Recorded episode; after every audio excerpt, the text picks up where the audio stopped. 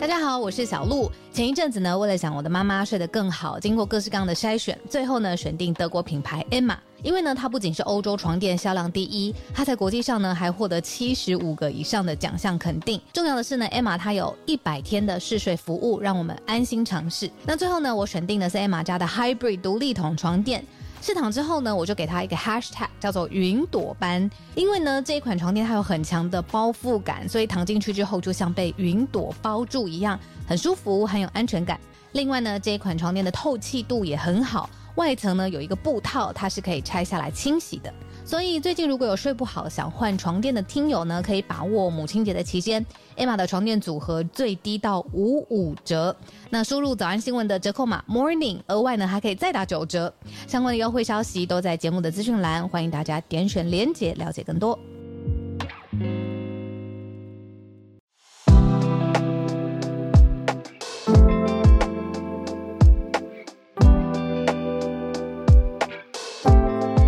小鹿早安，大家早安。怎么忽然之间这么快？我有感觉到，早 安早安，今天情人节，大家情人节快乐。对，欢迎大家来到今天二月十四号星期二的全球串联早安新闻。早，今天一早我要去弄一下麦克风。我们选了一个跟情人节有关的社群题目，国际新闻知识嘛，来跟大家聊一下。没问题，你慢慢来。我先跟大家聊一下这个 Valentine's Day in India。What's so special about it？我们二月十四号呢，看到在印度，呃，情人节大家会想到都是甜甜蜜蜜的感觉，可是这个趣闻对我们来说是趣味知识，可是对印度来说是一个，嗯，我觉得没有没有那么那么轻松趣味，它是一个争议。呃，怎么说呢？在二月六号的时候，印度政府颁布了一个政策，说希望可以把二月十四号这个西洋情人节呢定为呃抛开过去西方传统，印度政府呼吁说把它变成一个传统节日吧，大家来拥抱在印度教当中很神圣的动物，叫做牛。抱牛日，这是一个 cow hug day，就是要去 hug the the cow，真的就是要去去拥抱牛牛，然后这样子的一个节日，结果呢却引发了争议。哎，对啊，还蛮意外的哈，因为六号公布嘛，那本来说十四号就要生效，结果在前两天十号的时候说撤销这个新的政策。那面临到民间到底有什么样的反弹或批评呢？主要是在野党还有民众说这样是太印度教了哦，就是认为说这个是偏向说印度教民族主义了。啊，好不情人节的讨论哦。Sorry，好，我们可以我们可以现在马上换题目。没有了，我的意思是说是呃，这个比如说宗教比较硬啊，宗教文化上面是我知道，好对多对啊，因为这一题我们能够参与讨论度实在是不多。我讲很实在，因为印度教离台湾的感觉会觉得好远，呃那真的比例上很少。对对，所以我觉得增加一点认识是是好的就是放在对，因为我觉我相信一定还是有人到现在还是不熟，说印度其实牛是很神圣的这件事情，还有印度教不吃牛。对啊，对，就是如果你接触到印度教，当然不是说印度你看十四亿人口这么多，所有人对对，不是都是同样的想法，可是有蛮大的比例是印度教的信徒或信仰者嘛，对，所以有相关接触的时候就要有这个概念哦，可是这个的确是没有没有很情人节，你刚有看到比较情人节有啦，有一稍稍微稍微跟大家可能会有关系一点点，是、嗯。是美国那边的一个消息。美国有一个很奇妙的注注意到的统计，是提醒各位在庆祝情人节的有情人呢，嗯。如果用了那一种漂浮在空中的气球的话，嗯嗯。要小心，不要让它引发跳电。哦，因为电线跟电缆是吗？是在空中的，对，你很厉害，没错，哦就是那种会飘的，它它应该算 foil，foil 算铝箔、锡箔吗？反正就是有金属成分的气球。嗯嗯，可就是能比如说它又有一些外面的装饰啊，对对对造型的特殊是气球这样。亮亮的啊，然后有金有一点金属成分在里面，那嗯那个金属是导电的嘛？对，那我在想的是说，哎，台湾这边有发生过吗？我比较没有看到，可是在美国这边，呃，地广人稀，但是有的人刚好在市区，他拿着情人节气球，嗯，很开心。然后可是往天空放的时候很浪漫嘛，结果碰到电线，就引发跳电。那是一个全国的比例的统计哦。为什么最近气球有这么多的关注度啊？哎，你这样一讲，都已经情人节了，对，还这一题有好一点吗？有好一点，当然有好一点。我只是把全前后全部，现在大家对空中都好紧张哦。我们真的是一个很认真的节目，不会不会，这个很有情人节气氛了。有啦，就是提醒大家，哎，虽然是开开心心的，那你也许准备了一些浪漫的气球，可是。要注意，如果呃，我觉得最好就是不要放到空中吧。那那那种告白气球的情节怎么弄？嗯，告白气球应该是用电脑特效做的吧？哦，还有一种我以前一直觉得非常浪漫的，大家也在空中，但是它我觉得好像好一点，应该不会引发呃什么电线走火的问题。就是它是不说是小型的。飞机还是什么的，它后面会拉一条彩布，然后上面写一根，比如说谁谁谁，比如说哦，恭喜全球串联早安新闻，然后或者是嗯，或是早安新闻我爱你这种字布条的，对，或或是空中那个叫什么啊？机机尾是不是有一个字，就是机尾云吗？机翼云？对对对，哦，对对对，哎，那个是可以设计出来的吗？可以吧？哦，OK，就是用用飞太专家 用飞机在空中画画字，嗯嗯嗯嗯。对，那个我觉得好像环保一些，我不知道会环保吗？好像是，感觉呀，比告白气球感觉起来最近没有那么敏感。我觉得气球带回家，在家里面放到煤气降到地上也很可爱啊。也是，也是，也是。哎，因为可以飘飘个几天嘛，飘个一两天的。对啊，没有，我刚刚是忽然想问你们还过情人节吗？我们通常都是早上说，哎，有吗？然后到中午或晚上就突然有 plan。哦，懂了懂了，是随机的、弹性的出发这样子。对，这样很好哎，这是生活 partner。对，我我们是很保持弹性，或是也许到中午或晚上突然发现两个人都很忙，然后说那我们约一个 时间，对，就两个人都很有弹性，都可以接受。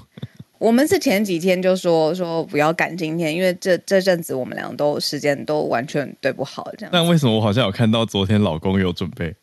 你看，我就知道他发那样子会觉得那是我准备的啊，那是我准备的，对。然后，但是我们两个很好笑的事情是，我我要讲的是，我们都说好了，就是不要，就是不过了。这样子，就是或者是隔隔几天我们比较不忙再过，然后结果我们又选在同一天，就是昨天，我们就准备一些小东西给对方，但只是这样是你们的一种互动方式我要请他把线弄修正一下，他那样子哦，那是我送他的，对对对，真的会会会小误解哦，老公注意一下，善善心的提醒。所以总之呢，祝大家。都情人节快乐啦！对，有情人或者是没有情人，都情人节快乐，就可以把爱分享给身边的人。把爱，我今天也买金沙给自己狂吃。哎，我真的不不骗你，我真的今我昨天有自己买金沙给自己吃，认真，听起来不错。好，好，我们要转换心情，我们要来，对，要来要来盘点了。好，今天转换真的是转换蛮多的。嗯，我们的四题里面。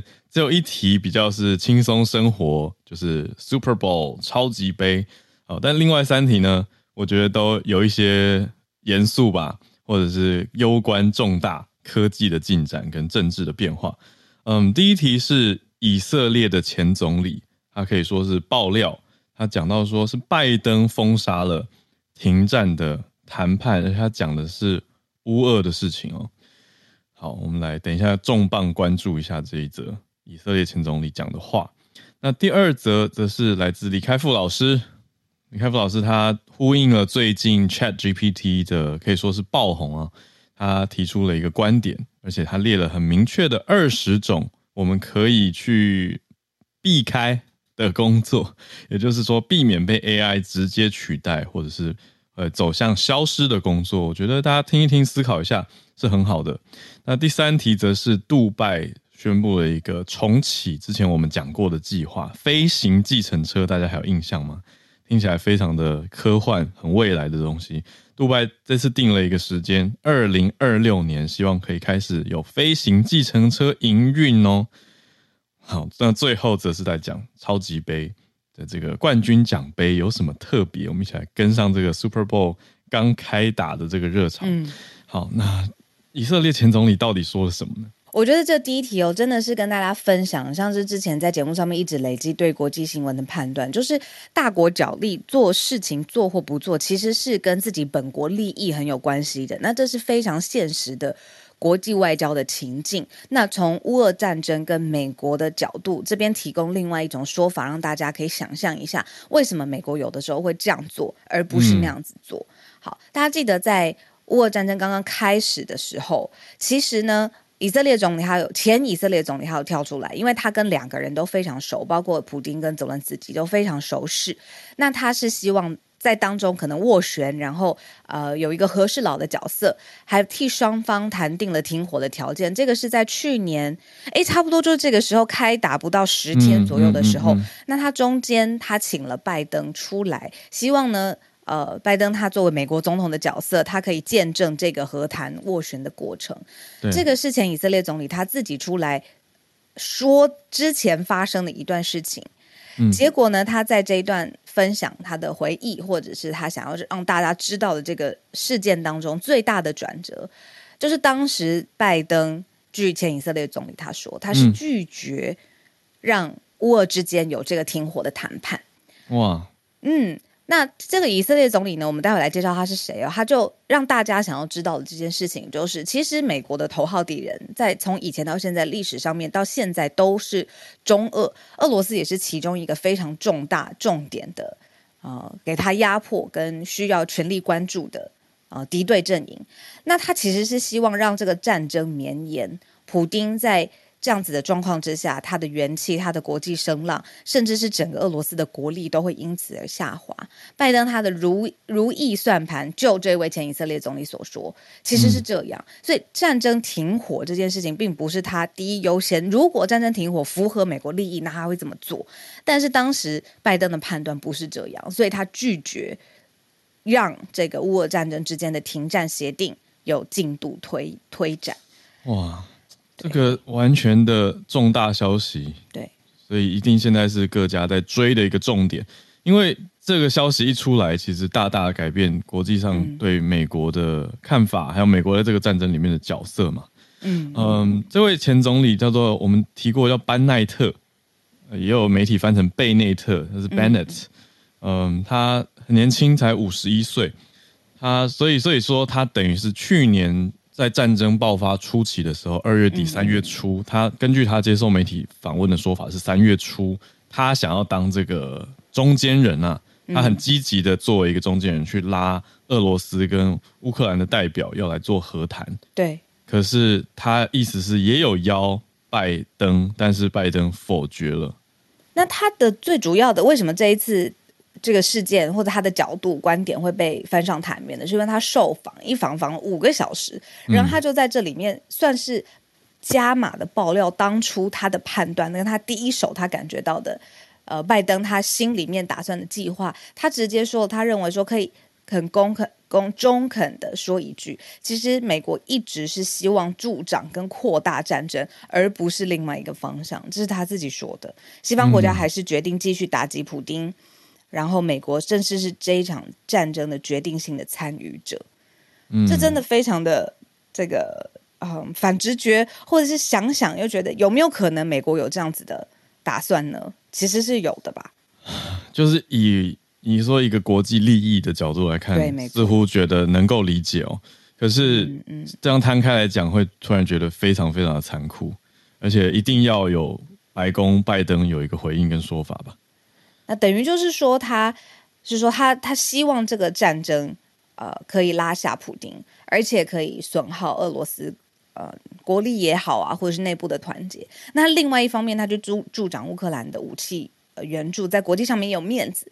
只是在这个伤亡当中，这样子的助长到底是真的有帮助战争停止下来吗？嗯。嗯，你刚说他需要回应，我觉得他不会耶。真的吗？嗯，我真的觉得他不会回应哎，因为这等于是你看他已经不在位的以色列总理了，他是前任，然后又在一个受访当中这样子的爆料，他当然不会以他现任美国总统的身份去回应这样子的。你讲的很有道理，尤其现在接受他接受的是以色列的媒体访问，所以也不是美国媒体，或是更更有国际关注度的媒体，所以啊，讲起来真的觉得是啊，就是叹一口气，然后觉得。好像还是那句话哈，合作的时候该合作合作，该竞争时竞争，实在是非常的残酷。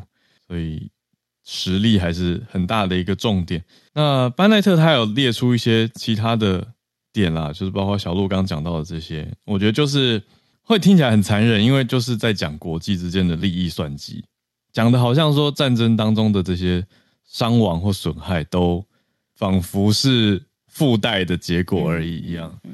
嗯。呃，聊天室很多人说，当初和谈的条件是什么？比如说，当初普京有承诺说绝对不会杀死泽伦斯基，这细节里面都已经谈出来了。然后还有说，就是普京还同意两项重大的让步，比如说包括了放弃乌克兰里面去纳粹化，就是说不换掉泽伦斯基来进行政权，然后同时也放弃要求乌克兰大幅的裁军，这是当初他们和谈的时候的条件。那就等于是说，他可能。因为网网友就是聊天室有人在说啊，你自己就促成两方和谈就好了，你干嘛一定要拜登进来？那所以其实 对不对？两方他们也是就说，那当时乌克兰是不是想战呢？是不是想捍卫呢？是不是不想和呢？这当然就认为不是那么那么表面的一个讯息。对对对对，因为聊天室有说，那你自己变强，你自己让两方和谈就好啦。那其实双方之间，美国当然看到有一个空间，他如果不这样子积极的去。促成和谈，那普丁下台或者是普丁削弱权力就比较有可能，所以他没有积极的促成，甚至是暗中的助长。这个是这位以色列前总理他的观点的观点，他认为他接受到的，所以他讲的蛮细的，其实就是这是一个很长的访问，然后里面已经提到这些和谈条件啊，还有那么那么直接的什么你会杀了泽伦斯基，然后普丁跟他保表保证说不会。然后还说乌克兰也有很重大的让步，就放弃加入北约等等。那班奈特他讲的讲的还算眉飞色舞了，就是根据媒体的转述的话，对啊，那他在中间到底为什么不能够不能够直接回应呢，或者是直接促成呢？这也是一个很好的问题。对啊，但聊天室就有人就大家也说，其实那乌克兰当时是想捍卫自己的嘛。哦，因为你的意思说，如果接受所谓和平和谈，对啊，就是还是有一部分必须要出让，对啊，文化上面的冲击等等，嗯，对，就等于是你看一年多之后，我们在做的一个另一个角度的分享，这样，嗯，这是我们今天选择的第一题，我知道对海尔来说是不是冲击不小？嗯，还还还算蛮大的冲击，嗯嗯，那我们来。转换一下节奏吧，我们来。但这个也有一点冲击，我觉得。可是从嗯国家层面回到个人层面，我觉得就比较有着力点的感觉。好理解。我们要讲的事情是，节目当中也有专访过，开过房间哦，真的是跟老师好好聊未来的 AI 趋势的。嗯，我们节目专访过的李开复老师，他过去一直是等于说世界上面呃研究人工智慧、研究 AI 的呃一个非常巨大的 KOL 吧，可以这么说，意见领袖。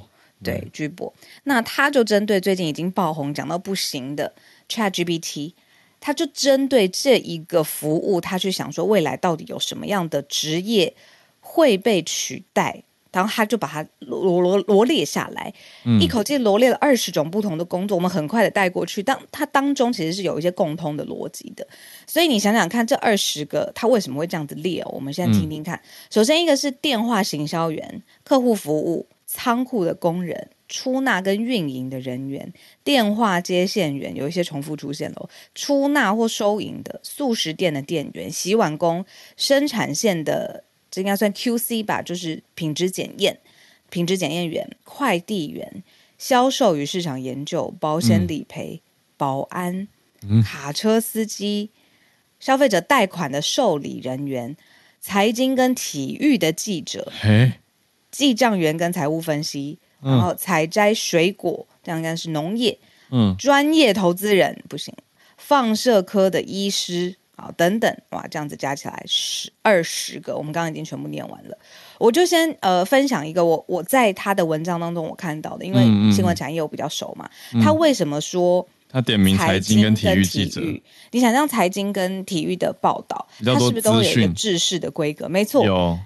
比如说大盘个股好，然后或者几个综合型的指数。嗯，体育就是谁对谁，可以有一个模板或公式。对，没错，上半场是谁，明星球员是谁，然后最后结果怎么样？那他认为说，这种大量资料输出，甚至他最后已经有一个业界或者是观众、读者都已经习惯了格式的这种东西，但内容产业的确就是财经领域跟体育领域。那这种重复型的东西，训练人会，训练机器难道不会吗？这是他的、他的、他他去思考内容产业被点名的职业这样子。那我觉得其他的产业也是同理类推啦。嗯，我觉得有一些有一些觉得嗯意料之内，可是有一些蛮意外的。例如说保全是吗？我觉得是投资人呢。哦，因为他对，他可能会觉得就是你就大量的跑城市呃量化上面的交易，让 AI 去做判断，然后去解读大量的市场的指标。他们现在解读指标，甚至去分析推特上或社群网络上面什么字词出现的频率，去预测市场的期待。然后你在训练模型，你这种像市场期待的时候，你是做多还是做空？这个其实 AI 是可以判断出来的。嗯嗯，对，我觉得我们我们刚讲的是嗯职业类别或者是大的一个标题，因为李开复老师每个类别都还有在写他的他的推论或者他的说明，大家有兴趣可以再看更仔细一点，因为我们不太可能把二十个全部讲完嘛。对，可是像是我觉得一些细节都蛮蛮重的，像刚刚讲到的体育财经记者，因为李开复老师还有补充说，还是会经过。要需要经过编辑的把关，我觉得那这样说起来就跟翻译其实还蛮像的，就是我我的我自己的相关行业翻译是没有被列在这二十个里面，可是我我们自己我们自己这行的人都已经在预测了，我们都觉得可能十年内，而且嗯，我觉得开复老师列的这些啊，有一些不会这么快，嗯，就是要做要做整合的。像是我觉得搬运货运，嗯嗯，或是仓库这些，我觉得还没有办法需要多一点时间那么快。当然，我觉得大家脑海中也许有亚马逊仓库的画面，嗯嗯嗯，对吧？就是那种机器有呃所谓 IOT 整合的很好，嗯，所以相对人力减少，对。可是你说要所有的产业普及化，我觉得真的还需要一些时间，嗯嗯。那他就说，提前把这些他看到的、他可能做的结论让大家想好。那你如果知道这十年之后可能会发生被取代，或者是从通知呃人哦，通知的 AI 可能做得更快更好的时候，那我们到时候劳动力或者是我们每一天的工作长成什么模样？嗯，就释放出来了，变成要去做别的事情。对，就是创意啊、创造啊、提供温度的服务啊，这些就机器没有办法做到的。但是我觉得这个 AI。哦，讨论，然后人力什么是被取代，然后什么是被释放出来，这个会是长期的。你刚刚说十年的讨论，我觉得这个会一直延续下去，十年甚至二十年。对呀，嗯，对，好。哎，第三题有点可爱。第三题很近。第三题，那你看我们刚刚讲的这么这么多困难的，或是听起来还很遥远的东西，那都不知道什么时候会达成。但杜拜设定了一个很拼的目标。他们在二零二六年要把计程车送到天上飞。我跟你讲，杜拜的公呃，就是整个公共的设施已经非常具有未来感了。那等于是说，它在这个未来感的城市当中，你再让计程车飞在空中，而且二零二六年已经发表了，呃，非常确切的细节已经推出了，就是呃，里面的一个杜拜的计划推出飞行计程车。那它现在已经有世界上面最高的楼了嘛？然后就最高的建筑物，然后还有建筑的奇观。一七年的时候开始说要推行这种飞行计程车啊，但是现在最后是在就是他们自己的一个世界政府峰会 （World Government Summit） 上面来发表，然后就揭幕说，其实诶已经宣传影片都开得出来了，就是呃有一些制造商的商品也配合起来了啦。那虽然影片当中没有很仔细的看到到底是哪一款制造商提供的车辆，但是那个概念就是二零二七年计程车在空中飞起来。但已经有指出一家很明确的公司，哎，很有意思，不是杜拜的公司，是美国的公司，在加州 Santa Cruz 一家叫做 Joby Aviation 做的。六螺旋桨的电动飞行计程车。哇塞，是比较像直升机的感觉。嗯，呃，但它不是，它是叫做垂直起降型的，而且会有四座机场在杜拜，专门给这个计程车空中计程车用。听起来真是太未来了，可是我真的很想要去看看。在三年吗？七年，二六四年四二六二七，我看二零二二，现在已经三年在三，对啊，对，已经二三了，一转眼 已经二月了，不，对吧？不，对，所以真的吗？我的时钟还是坏的。它叫做 Flying Taxi，就是 Dubai Flying Taxi。我跟你说，我现在的赶时间感受我可以勉强接受，我们是在二零二几年，嗯，但我实在是不愿意承认，二零二三年现在二月已经过了一半了。我懂，尤其才刚过完年的感觉。对啊，怎么会这样子？你有越大觉得时间过越快的感觉吗？我不想承认。好，所以我们直接来看最后一题吧。呃，我们来看这个超级杯。为什么选这题呢？是因为非常多的朋友昨天在聊天室当中就帮我们报笔数了。今天还有朋友也上来问说有没有人在追，有没有人在看？我就觉得说好，这个实况上实况上面的转播以后就是要给 AI 来做了。但是里面有没有一些有趣的角度呢？好，我自己觉得这个角度很酷，就是不是每一集呃，就是超级杯里面，或者是好了各大的运动赛事里面，冠军奖杯都会给出去吗？嗯，那这一次的这个超级杯呢，它是呃 Tiffany 做的，而且呢，这是从一九六七年就开始的传统，就是 Tiffany 的工匠去把一个银器做锻造，然后再手工雕刻抛光，据说要花四个月的时间手工打造。最后才会把这个运动上面象征的，你说终极的成就的这个奖杯送到冠军队伍的手上。那这个是 Tiffany 他们不论是这一波搭上的 marketing，或者对我来说其实是一个冷知识，这是他们支持体育的一个传统，而且是从一九六零年代就已经开始的。那这一次我看到就是一个纯银材质的这个奖杯，有二十二英寸的高度，然后七磅，然后这是 Tiffany。他们 NFL 的一个一个一个冠军奖，然后在火焰当中去淬炼它，这些照片都已经看到了。然后手工耗时四个月制作，对啊，是他们的工匠艺术的最高最高成就。那当然也是呼应体坛最高成就。这样，它就是一颗美式足球的造型哎，就是整整颗银纯银呃是纯银吗？就银啦，至少我们知道是银做的，不知道是它的那个纯度是多少。但是银做的 Tiffany。美式足球一颗，加上底下一个底座，很看起来非常坚实的底座，上面就写着大大的 N F L 的 logo 在上面。我觉得很阳刚味，在给我的感觉，虽然不能这样子性别二分了，我觉得有点危险，可是就是觉得很直截了当的。对，我懂，我我也同意。对对啊，嗯，但他又因为美式足球的足球是圆形的，又有一点温柔的特质在上面。所以我觉得，就是虽然他的那个要怎么讲，我觉得他很厉害的工艺是美式足球中间不是有那个绑绳跟线吗？就是呃，因为它本来是皮嘛，那中间是用缝线缝在一起的。但是这个银的工艺奖杯也把那个线的感觉打造出来了。嗯嗯嗯，我觉得这是金属工艺很厉害的地方。对啊，对啊，让大家知道，就最后 NFL 背后的这个冠军奖杯的工艺提供者。嗯，那 NFL。应该说，超级杯已经在昨天台湾时间昨天开开踢了嘛？开 就是开打，每次足球不用有可以踢，可以可以抱，对，但是他就是开打了。那开幕的时候表演是 Rihanna，那她最近好像也要推新专辑。而且她是不是怀孕了？她说，是朋友说，就是 Rihanna 是史上第一个在 NFL 中场表演的孕妇。然后之前也有朋友说，史上最强孕妇，因为这个 NFL 中场表演实在是太太重要了。他那个对啊，秒数全球的广告商，然后观看人次，然后 Rihanna 怀孕上场。我想本来想说做一个趣味的结尾补充，就是呢。为什么会讲 Rihanna？是因为我看到一个梗图。最近我们不是一直在关注气球吗？刚刚不是也说气球关注度很高吗？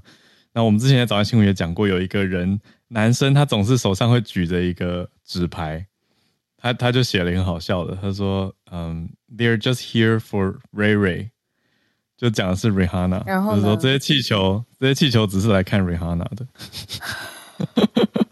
是梗图，是梗图，感觉没有打中小鹿的笑点。不会，没有关系。对，哦，然后做一个结尾。总之，超级杯是看瑞瑞的。对对对。哎，我很好奇他几岁？因为他写的很可，他写的很可爱。我第一时间还想说谁是 R I R I。哦，瑞瑞。对啊，就是 Rihanna。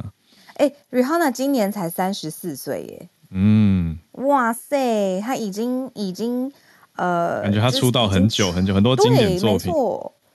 然后她已经怀孕生过宝宝了，然后她很快的速度又怀孕，是她结束 NFL 中场表演的时候，她呃她的公关团队帮她公布，然后她承认的这样子。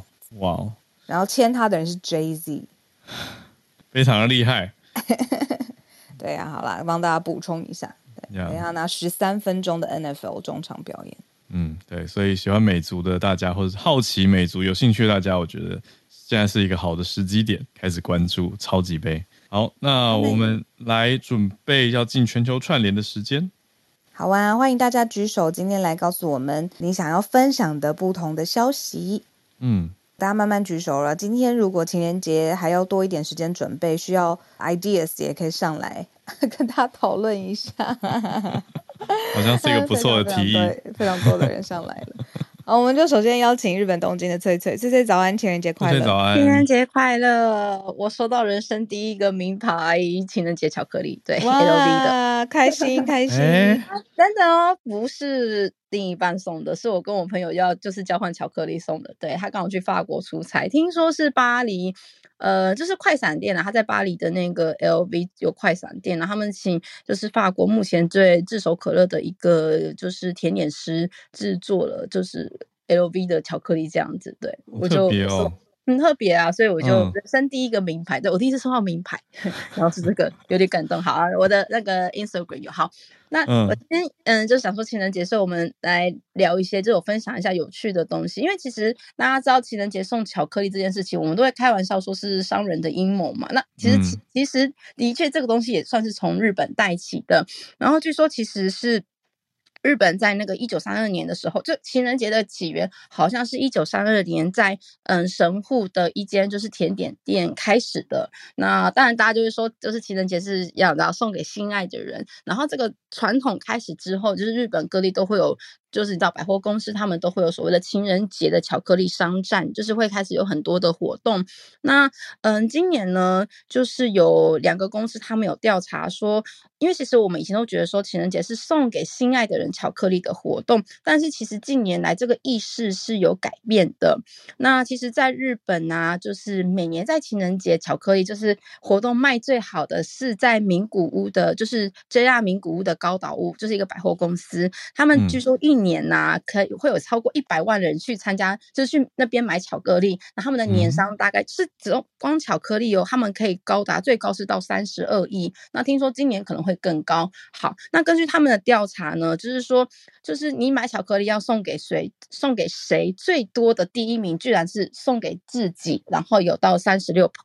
percent，然后接下来呢是对，不是送给亲爱的人哦，然后呢接下来是送给家人，大概是二十七，那送给朋嗯送给就是什么讲，日常很照顾自己的人大概是十五，那送给我们叫做本命，就是你自己心爱的人呢，居然只有百分之八，对，所以其实现在这个风潮是完全不一样了。那为什么会这样呢？是因为呢？嗯，因为其实你知道，其实这几年因为物价上涨的关系，其实巧克力的价格也是真的是跟着水涨船高。所以呢，大家会觉得说，嗯，我想要买一个好的巧克力，是要送给自己的一个怎么讲？嗯，辛劳自己的一个概念。所以其实这样的女性是变多的。那其实我们以前在日本有所谓的义理巧克力，也就是说送给嗯，可能就是比较偏向有点关系的。朋友或是上司之类的，却只有在三 percent 左右。那这个是他们这个展的调查，但是在东京的一个。调查公司，他其实也有就是做了一个这样的调查。那其实，嗯，家人反而是第一名，然后再接下来是就是自己朋友。那同样的，就是所谓的我们本命巧克力是送给最心爱的人巧克力，其实也就只有大概百分之八左右而已。那其实会变成这样子，是当然是跟近年可能是受到疫情的关系也会有影响。因为其实你跟人的见面时间相对也变少了，所以其实大家会比较倾向想要买东西给自己，就是去怎么讲。讲围绕自己这样子。对，那另外就是呢，其实我们会觉得，呃，卖买巧克力是女性在做的，但是其实近年在卖场他们也渐渐有变化，是反而有蛮多男性他们会自己去买巧克力来送给，比如说是自己的家人、自己的呃女朋友或老婆，去感谢他们一年来对自己的付出这样子。嗯嗯。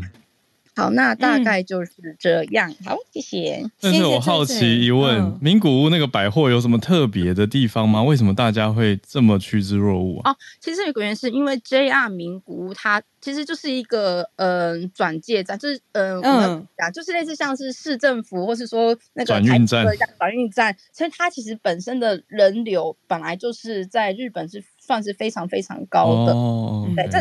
其中一个原因呐，那也是因为这样子，然后加上他其实他们做这个巧克力展啊，是高岛屋的一个，就是其实他们每一间高高高岛屋都有做，但是因为他做的真的是太好了，然后而且他做他我看了一下资料，他说啊，他们是网罗的是世界上一百五十个个品牌，就是世界各地有名品牌，真的有一种世界巧克力大战的感觉。对，所以他们这边就变是呃，全日本在巧克力这个情人节季节的时候卖最好的一个商场。嗯嗯嗯嗯，理解了解，哇！谢谢翠翠，谢谢翠翠。翠翠刚刚说的伊犁巧克力，我也忽然间想到，好像以前真的有听过，然后觉得这是以前比较常听到文化，对。然后好一阵子就停了，可能是日本的风潮，现在又转到韩国。但是想到这个字，就忽然间想起来很多以前追日剧当中的情节啊、回忆啊等等。谢谢翠翠。嗯，对，好。那接下来连线到现在人在新加坡，可能在过情人节的朱小汉，下一站应该要台湾了吧？嗯，是的。Hello，Howard，Hello，小鹿，现在早安，情人节快乐。情人节快乐！终于是早安新闻了，不再是晚餐新闻了。对，呃，先补充一下，就是关于情人节，就是历史上第一个记载，就是把情人节当成一个浪漫的呃节日的，其实是英国的诗人乔叟。他在一三八二年，为了庆祝呃英国国王理查二世还有这个他的皇后波西米亚的安妮呃结婚的这个纪念日，然后他写了一首长诗，当中有一句就提到，就是圣瓦伦丁日，鸟儿寻找自己的伴侣。圣瓦伦丁日一般来说就是二月十四日，所以是第一。次啊，有记载情人节是有浪漫的主题。呃，今天带来新闻是新加坡昨天已经正式取消了所有。于 COVID-19 的边境管制，呃，所以现在就是呃，可以像之前一样正常的出入境新加坡。呃，另外之前呢就是在新加坡国内，就是搭乘公共交通或者说去医院和诊所，还需要这个佩戴口罩。但现在的话已经不用了，就是昨天开始在公共交通啊，已经不用在这个就是佩戴口罩。另外，在这个医院和诊所，除非是到这种呼吸科或者说是这种传染病的这个医院或者诊所，才需要佩戴口罩。所以生活基本上已经完全恢复正常。呃，尽管如此，新加坡每天仍然大概有几百个这个新的 COVID case 啊，但已经其实来到了一年以来的最低点，所以也欢迎大家来新加坡玩哦，这里就是热了一些，拜拜。谢谢朱小汉现场报道，热了一些，对呀，哎呀，哎，最近台湾昨天晚上开始气温，我至少在台北降了下来的感觉，对，因为我们昨天晚上在外面，嗯，白天艳阳高照，短袖挡住。对，然后到了晚上完全不行。然后朱小汉跟我们说，新加坡就是热了点的时候，对，也给我们温暖呢。台湾今天也是大家注意一下保暖啊，今天也是比较偏凉的天气。对，新加坡的热力感受得到。然后聊天室有人在说，猪猪什么朱小汉什么题目都可以说，确定不是 AI 吗？我不确定啊，大家。我确定，我确定不是，因为闪麦克风，因为他他会讲一些八九六四什么的，我觉得 AI 应该不会这么敏感。美国训练的呢，厉害！我看过朱小汉哎，哎，我们视讯通过电话。哦，对啊，对啊，然后当时翠翠还在我旁边。嗯嗯，对呀，好。我们继续往下联络，Kitty，谢谢又上来跟我们继续分享。今天要讲的是吴淡如跟 AI 算图有关的事情，是个争议是吗？对我看到 Kitty 放的这张图，我就头像是，这是昨天在社群上，不是是他他用 AI 做的图。那我们让 Kitty 跟大家分享好了，在社群上烧起来。OK OK，早安。好，Hello，浩儿早安，小鹿早安，大家早安。今天跟大家分享就是吴淡如呃昨天的争议事件啊。那知名作家吴淡如，他在前天晚上十点左右的时候，就在他的脸书专业吴淡如每周一文上面发布了一篇文章。好，那文就是说他刚在学电脑绘图，附图是他的第一张作品，大家可以看我头贴这张图。那很快这张图就被人家指出，他是使用 Mid Journey 这个 AI 算图程式去制作的，并非是他的个人画作，哦，不是绘图，对不对？对，可是他是他他写的好像是画的感觉，绘图做出来的。对，因为他一开始他都用画这个动词，写的是刚在学电脑绘图，然后后来就是受抨击之后，他又改成是 AI 电脑绘图。嗯，但他也在他另一个有蓝勾勾的个人专业无弹炉上面发布了。大概有十篇文章去回应网友的，后来就暴怒了意思了啦，对不对？没有错，就他回应了非常多言论，然后也引发非常多争议，因为他其中提到很多，就是包含有人呛他，他的 p o c k e t 才可以突破五亿下载啊，或者是说 AI 就是人工智慧，你使用的所有软体都有人工智慧等等，就是比较偏激的言论这样子，并且昨天就是在。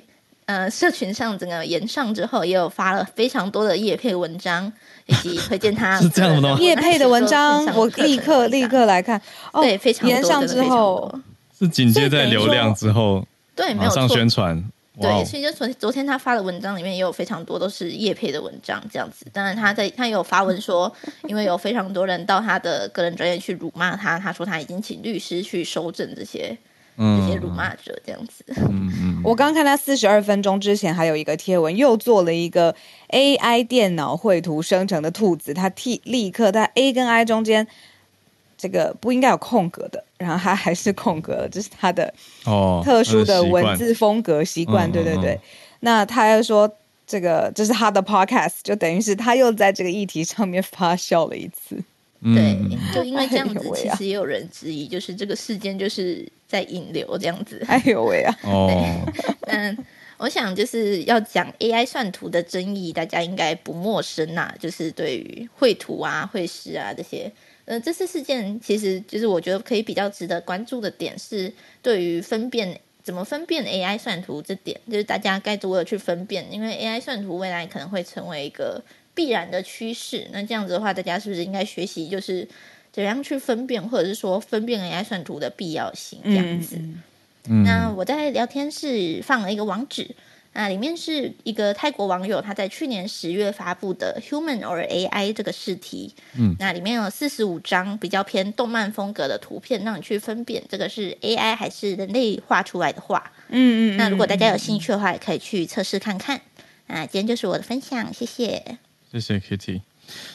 我我看到戴茹姐这个事件呢，我注意到一个嗯观观察嘛，跟大家分享。我就是我我常讲的一个词温差，我觉得又出现了。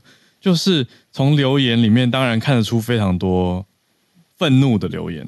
就是只要是稍微懂一点 Mid Journey 或者知道这个 AI 算图的方式，那知道这个跟传统的电脑绘图有差异的人，这样对，通常都会。不太高兴，会觉得说，哎，为什么要好像混淆视听？对，会会觉得淡如姐应该是明白的人，却刻好像刻意或者是有意无意，要不然就是真的不知道，然后误会了。对对对，可是我同时也看到很多人就觉得画的好好，就是留言全部都是一片赞美，好像真的完全不疑有他，不知道的。状况之下，对不对？觉得这就是他们心中认为的所谓电脑绘图，绘就电脑画出来的东西嘛？就是表示很多人真的觉得这是同一件事情，或是他觉得有 AI 辅助不是很正常吗？甚至有人留言说 AI 是一个很强大的软体，就是一个错误的资讯啊，错误的认知啊，AI 不是软，AI 不是一个软体啊。对不对？你的意思就是说，其实大家的认还是很多人不知道，是是混杂在一起的，而且是有差距的，所以我觉得大众其实是不知道的。就是现在同温层效应其实很严重啦，就是在社群上面。我想问细一点，你说大众的意思是指淡如姐的粉丝群的大众，我觉得他的粉丝群台湾假设她的粉丝群一定包含很多的一般大众。那所以一般大众，可能就是也超出我们节目范围的，嗯，的一般路人。嗯，就是你今天去路上访问随机一个没有没有在关注人工智慧发展的路人，给他看这两张图，他应该分不出来。然后你跟他说：“哦，这个是 AI 哦。”那他可能会跟你说：“哦哦哦。”可是他还是真不懂其中的。你觉得 AI 是电脑绘图吗？他可能会觉得说：“哦，是啊，因为是电脑做出来的。”我觉得这是一般大众真正心理的认知。好，那大众心理的认知一回事，但是大家对于淡如姐的期待是不是她？没有你说的大家，我觉得那个大家就要定义了。懂了，像我们节目的听友一定都因为常在听大家我们在讨论嘛，分享，所以一定会知道啊，就觉得说，嗯，为什么要这样子混淆视听？或是如果你明知 AI 是 AI，电汇是电汇，你干嘛说 AI 是电汇？嗯，对。可是我觉得分不出 AI 跟电汇的人，也有不会不会觉得戴茹姐有什么问题，不会觉得这有什么，嗯，对，他们会觉得网络上的人太大惊小怪了。一下，你说，你说。哎，就是他其实前几呃，在这篇文章，就是我头贴这篇文章之前，他就开始使用 AI 的算出来的图在做发文。那前面有一篇文章也是，就是这件事情演上之后被大家翻出来骂的点是，他在文章内提到说，他最近他最近想要改行当插画师，但是附图附的是他 AI 算出来的图这样子。哦，但是好像是一阵子之前的。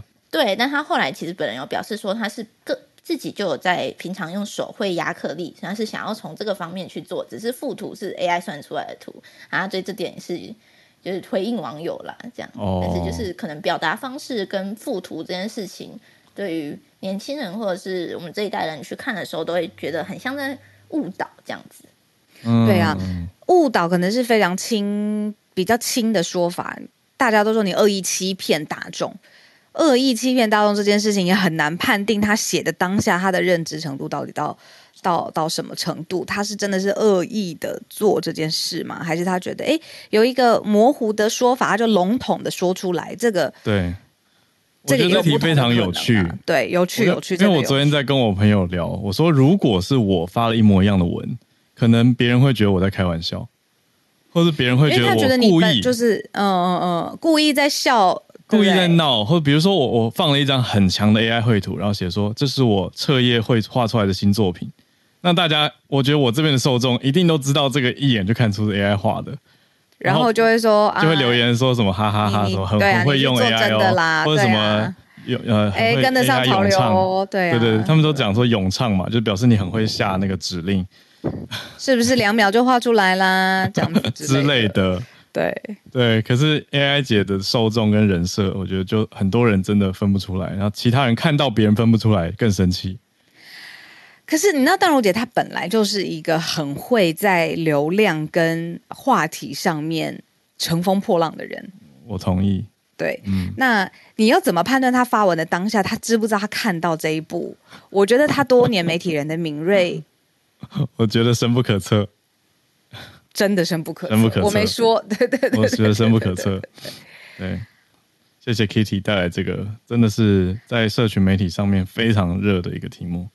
我问你哦，那为什么？Sorry，因为不是不是不是类比。我我现在是声明不是类比，因为我也怕大家就是因为像呃，大家在比如说发发表唱歌的时候，现在都有很多软体 Auto Tune，就是让你的音准啊、音色修饰的更好，这完全不一样。可是那也是一个电脑自动去判断生成的的的一个修饰的状况。那发布的时候就说：“哎，这是我昨天唱的，录一段给大家听。”嗯，那跟你现在说，哎，这是我画的哦，很像啊。这个是 Mid Journey 画的，然后这是哦，你说明明都有调过，或者都不完全是对，不完全自己的。那或者是为什么大家感受会差那么多？推一百步，对啊，我放每一张线动的图我都修过，我知道这不是 AI 做的事情。这很有趣，你你问这题真的很有趣，因为我觉得像像 Auto Tune 其实已经广泛运用在流行音乐了，可是大家会去分程度，对吧？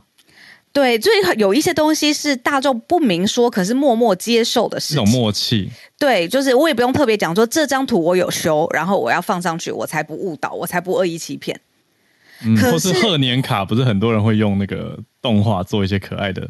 哦，对啊，对啊，对啊，对啊。可是绘图，电脑绘图，你的专业跟时间成本就是完全的不一样。你 AI Mid Journey 做出来的就是两秒钟生成一幅画风，也非常明显。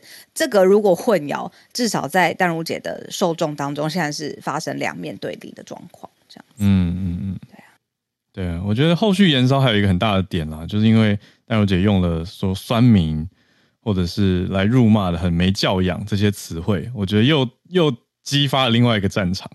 就是礼教派的战场，有有些人就是很讨厌用礼教来在在辩论当中取胜的这种战术或做法嘛，所以我觉得哦，那边我看到的时候就觉得糟了，又开了一个战场。对，但会不会这一切都在运筹帷幄当中？我觉得不可知。好，那我们再继续连线最后的一位来宾，来跟北加州的，哎，南加州 讲错，南加州 Charlotte 连线。早。安，早早安，早好人，早安，小鹿早安呀，早安，嗯呀，我我其实这边在我回到美国了，然后所以现在这边是二月十三号，所以我因为刚刚就准备了这个题目，然后觉得很抱歉，因为就是有点严肃，然后很想跟翠翠换顺序，可是没有办法，因为今天是情人节，那我这边还不是，所以我我前面。因为我只有今天有空，所以我就刚刚准备了这个，没问题，没问题呀，法律相关的题目，然后也跟情人节有一点关系，可是是非常硬跟非常 sad 的。嗯，就是因为美国其实最近很多枪击案，那除了大家知道那个 Montreal Park，其实呃。应该是一月，就是至少好像加州就发生六起，好莱坞也有在发生，只有一些跟华人没关的，可能大家就没有看到新闻。那我今天想跟大家分享的是啊，先前有一个听友，其实在我还在台湾的时候，他其实有丢一个新闻问我，那我想说刚好跟今天。纽约时报有的一个新闻，就是一起做一个分享。那今天纽约时报呢有一个很特别的新闻，是他说今天今天虽然是 Monday，有一个很特别的法律程序在进行哦。那个程序是就一个有涉及恐怖攻击的一个案件，在二零一七年发生。那它是一个。嗯，中东的移民，然后他以 truck，他用卡车呢冲向呃行人跟自行车专用道，然后造成八个人死亡，然后被认定为是一个恐怖攻击的事件。那就这个事件呢，其实，在上个月，纽约的法院已经决定说 convicted，就说这是有罪的，就说有罪无罪判决先做成，然后下一个程序就是要做判刑的确定。那这个判刑呢？来到一个纽约已经非常久没有面对的一个法律程序是，究竟可不可以给予这个犯人死刑？那这个在美国的法院的程序里面，需要陪审团无异议的一致决，也就是说，十二个人里面就是全部都要投票通过。嗯，那这个记者为什么会写这个呃文件是？在美国的这个法院，就是美国纽约的这个南区的法院，上一次有这样子的陪审团判决通过是九一事件的时候。九一事件那时候有两个宾拉登的所谓追随者，他在这个纽约的法院受审，他有被判决认定说可以执行死刑。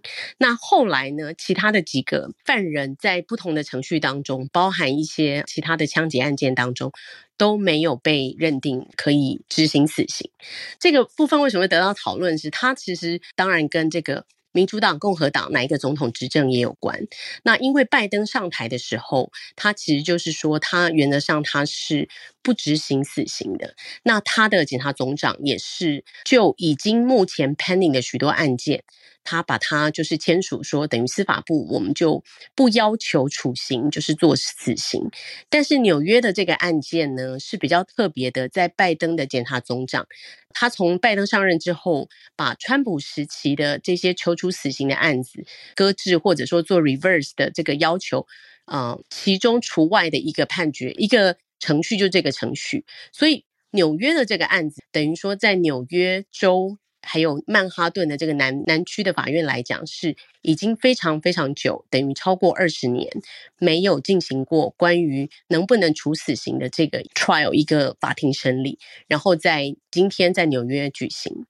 那 同时期上次那个听友传给我的，就是佛罗里达州非常热门的共和党下一届 可能非常热门的候选人迪桑提斯呢，嗯，这个州长要求佛州的立法会。把死刑需要陪审团一致决的这个决议修改为不需要一致决，只要八比四，就是说十二票里面只要八票通过就可以。那这样的原因是因为前几天他们刚有一个陪审团的决议是九比三，也就是说九比三没有过，所以这个嫌犯在佛罗里达州的那个嫌犯，那个嫌犯是什么嫌犯呢？其实这个就跟情人节有关，他是在二零一八年。的情人节当天去德州进行校园枪击事件，杀害了十七个人。那所以所有的这些家属，还有这些佛州的有一些民众，就是在在抗议，觉得说为什么呃上一次的前一阵子的呃 jury trial 的结果会是九比三，导致于犯人没有被处以死刑。那迪桑提斯为了反映，就说他要他要来回应这个民意吧，他就说要求这个 regulation 这个立法的议会要把这个规定改掉。那这规定改掉，因为其实现在美国有二十七州依然有死刑，但是所有的都要求一致决，除了三个州除外，应该是阿拉巴马，然后另外一州什么忘记，然后现在就是佛罗里达，所以它将会成为少数州，就是啊不要求这个一致决的。那因为其实大家知道说，哎，死刑要谨慎，可是同样的就是有 pro and con 嘛，就是说。因为同样的，呃，有好几个判决，包含刚刚在纽约，其实都有那种十一比一，就是一个人就可以否决了这个最后就是是不是能够判死刑的这个这个决定呀。那这个判决跟这个 trial 目前会进行，可是即将进行的嗯程序应该会拉到三月，所以我们可能会继续看。因为对纽约来讲是会非常 milestone，可是同样的对佛罗里达其他的州，因为美国各方面的这个分裂越来越多，可是同样的枪击案，即便在加州这样管制非常严格的州，都是变得非常严重哦，所以。究竟民众会怎么看？然后法院会怎么看？然后跟各个总统候选人会不会以此为他们选举的标语啊，或者是证件啊？我们也可以继续观察呀。那就跟大家分享。那还是祝大家情人节快乐。虽然 还没到很严肃、很严肃的，对呀。好，OK，谢谢 Charlotte，谢谢 Charlotte，感谢。聊天室有人在一直呃呃回应这一题哦，刚才 Charlotte 的这一题的分享这样子。但是刚才倒回去，就是呃，我我想要回应 Vincent 讲的关于我们刚才说呃，到底什么可以修，什么是这个我自己呃发布，大家不会觉得有疑义。我觉得 Vincent 讲的很好，他说我们 Auto Tune 或 Photoshop 这些修图是对创作者的作品进行调整，也就是说主体是创作者本身的东西。Mid Journey 他是给他一个指令，就很像是我的老板拿我的作品，结果说是他做的，那我一定会很不爽。或者是其他人会觉得说，哎，真的在做电脑绘图的人，他的时间专业是是是完全另外一个层层级。对，希望他尊重这样子。我也很同意 Vincent 把这个比较做的更细致一些。嗯嗯嗯嗯，确实。嗯，有位朋友觉得我们叫淡如姐很刺耳，很抱歉让你感觉很刺耳。可是我不太知道，如果不称呼她淡如姐。有什么其他好的？我我们想要表达他在业界上面是前辈，这是我我。那我觉得可以补充啦，就是我们节目很特别，因为如果你说一个新闻报道来说，可能都会讲说知名作家吴淡如什么的，就不会有那个亲近的称呼嘛。可是我们又是我们两个在讲话，就是我们也在聊这件事情。哦，我们我们两个看到淡如姐本人，真的会叫她淡如姐吧？嗯，对啊，所以那诶，所以我们是很自然的讨论指教，就是说怎样你会觉得不刺耳。因为这是我的出发点，我的确是出自于尊重他是业界前辈的状况去，嗯嗯。去，对啊，对啊，我意思说，我们节目就是一个很奇妙的定位吧，就是又是一个新闻节目，但同时又是一个知识谈话节目，所以我们是用我们觉得比较自然的方式来呈现。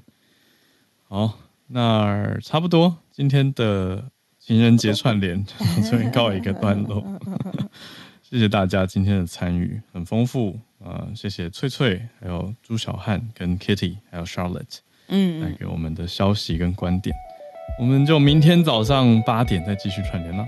好，大家再见喽，拜拜，拜拜。